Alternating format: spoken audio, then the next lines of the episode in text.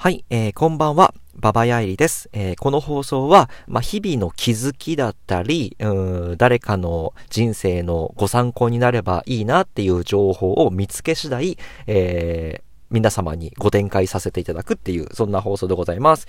えっ、ー、と、僕は、絵本広場で絵本を書いていたり、ニコニコ生放送で弾き語り配信をしたりっていう、うまあ、自由人です、えー、よろしければお付き合いください。はい。えっ、ー、と、今日お話ししたい内容はですね、実はあの、質問に答えたかったんですよね。あの、このラジオトークでっていうアプリの中にお便りボックスという機能があることにさっき気づきまして、で、実は去年の暮れぐらいから結構お便りというかね、メッセージをいただいているっていうのが今分かって、まあ今、まあだから2021年のえっ、ー、と、3月末ぐらいなんですけど、去年だから2020年末ぐらいからね、いくつか、あ、いただいてたんですけど、今気づきました。すいません。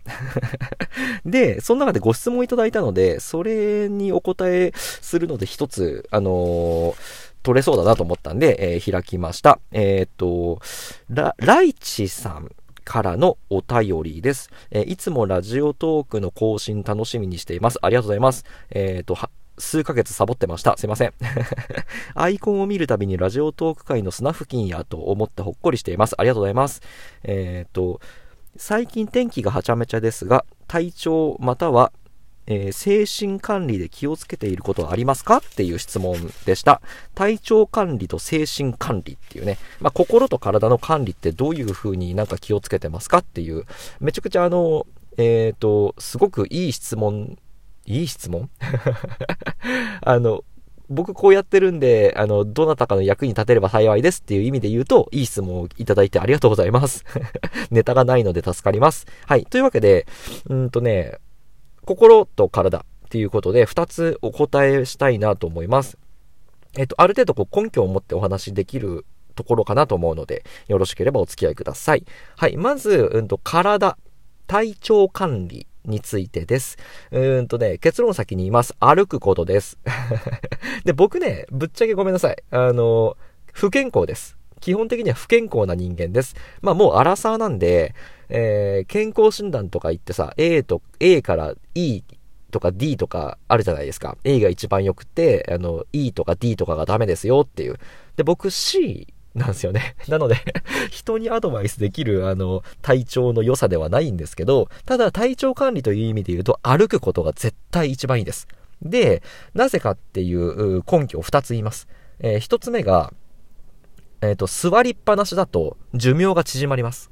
で、これは、あの、もう、うん、ごめんなさいね、あの、ググって調べてほしいんですけど、もうすでに論文、学術論文が出ていて、えっ、ー、と、座りっ座っている時間が長ければ長いほど、それから数年後の死亡率が全然違うっていう。あの、要は座ってる人の方が死にやすいっていうね。そういうあの、研究結果が出ているので、ぜひ、あの、調べてみていただければなと思います。なので、歩く方がいいです。座りっぱは良くないです。早死にします。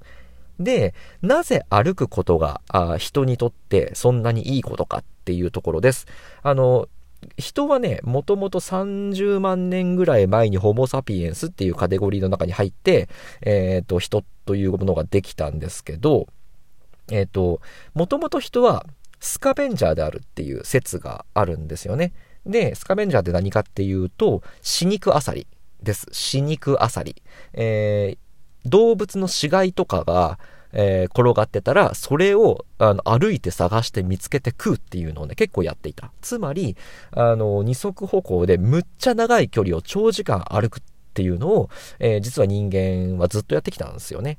で、あの、動物とかってさ、うんと、100メートル走むっちゃ速いけど、1時間ずっと走り続けられないじゃないですか。けど、人間って100メートル走はそんなチーターみたいに速くないけど、1時間マラソンできたりするんですよ。つまり長時間足を動かすっていうことに長けている。で、えー、その結果、えー、足を長時間動かして、えー、死肉を漁るための旅を続けていたからこそ、え、ー、と、2本の足の筋肉が発達して、結果、えー、その2本の足の筋肉が血流を良くして脳に、えー、いい血液がいって、で、今みたいな頭脳を持つようになったと言われております。なので、もともと人間って歩くようにできているんですね、体が。なので、あの、歩かないと逆に人間の あの、構造上良くないことは明白なんですよね。っていうことで歩くのが一番いいです。あと座りっぱは良くないですっていうのが体。の、うんと、体調管理でいいと思います。僕はごめんなさい。それができてるかと言われると微妙です。で、二つ目、心です。えっ、ー、と、心について、えっ、ー、と、管理、えー、する精神管理という意味で言うと、諦めることを覚えた方がいいです。さっさとできないこととか辛いことは諦めた方がいいです。諦めると楽になります。うんと、例えば、僕お金ないんですよ。あの、いい大学出てるわけでもないし、えー、社会的に高い地位の仕事をしているわけでもないし、収入も多くないのでお金がないです。で、お金がないどうしようどうしよう将来不安だってでも思わないです。なぜなら諦めているからです。で、あの、日本って日本国憲法というものがあって、あの、日本国籍を持っていれば、えー、最低限の生活を保障してくれたりするっていうセーフティーネットがしっかりしています。えー、一番有名なのが生活保護。で生活保護にもできない人が、例えば社会福祉協議会みたいなところに行って、あのー、無担保でお金を貸してもらったりとかして、または、あのー、なんつうんだろうな、NG、NPO とかで、えー、まあ、住む場所と最低限の食べる場所とかの支援をしてもらえたりとか、結構セーフティーネットしっかりしてるんですよ。つまり、死にはしません。お金がなくても。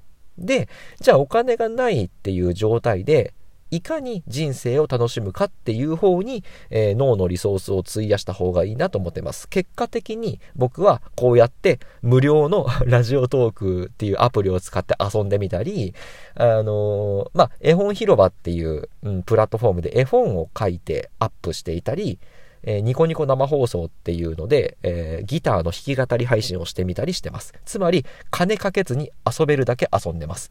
お金がなくても別にいいやって諦めてます。で、あとは、そうだな、人が心を病む最大の要因も、これはもう研究的に出ていて、人付き合いです。人付き合いが人の幸福度を決める最大の要因であるっていうことはもうすでに出ています。で、えー、人付き合いも、あの、嫌いな人とどう接するかってことじゃないですか、つまりは。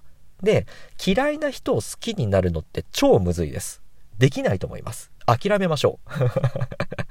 あの、嫌いな人を好きになるって無理なんですよ。なぜなら嫌いな人が自分の好みのように、あの、人格を変換してくれる、変えてくれることはほぼないんで、他人を変えることはほぼ不可能なんで、なので諦めましょう。嫌いな人は嫌いな人です。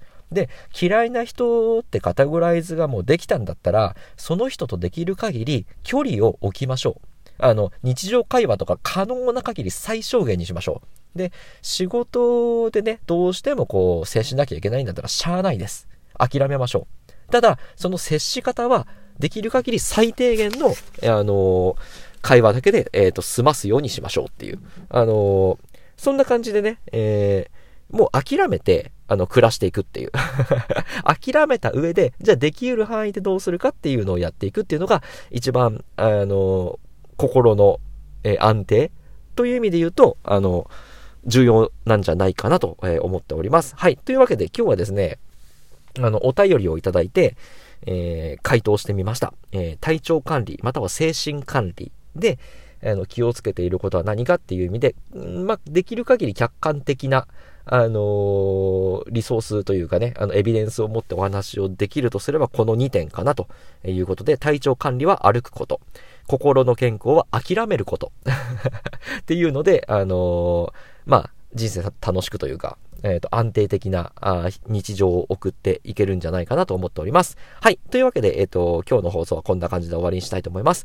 えっ、ー、と、宣伝です。僕の書いた絵本が、え絵本広場っていうプラットフォームで、え無料で見れますので、よろしければご覧になっていただければなと思います。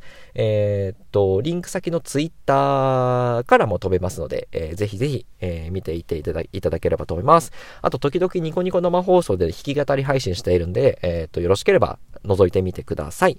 はい、えー、お付き合いいただいてありがとうございました。えー、今日はこれぐらいにしたいと思います。またいつかお会いしましょう。バイバイ。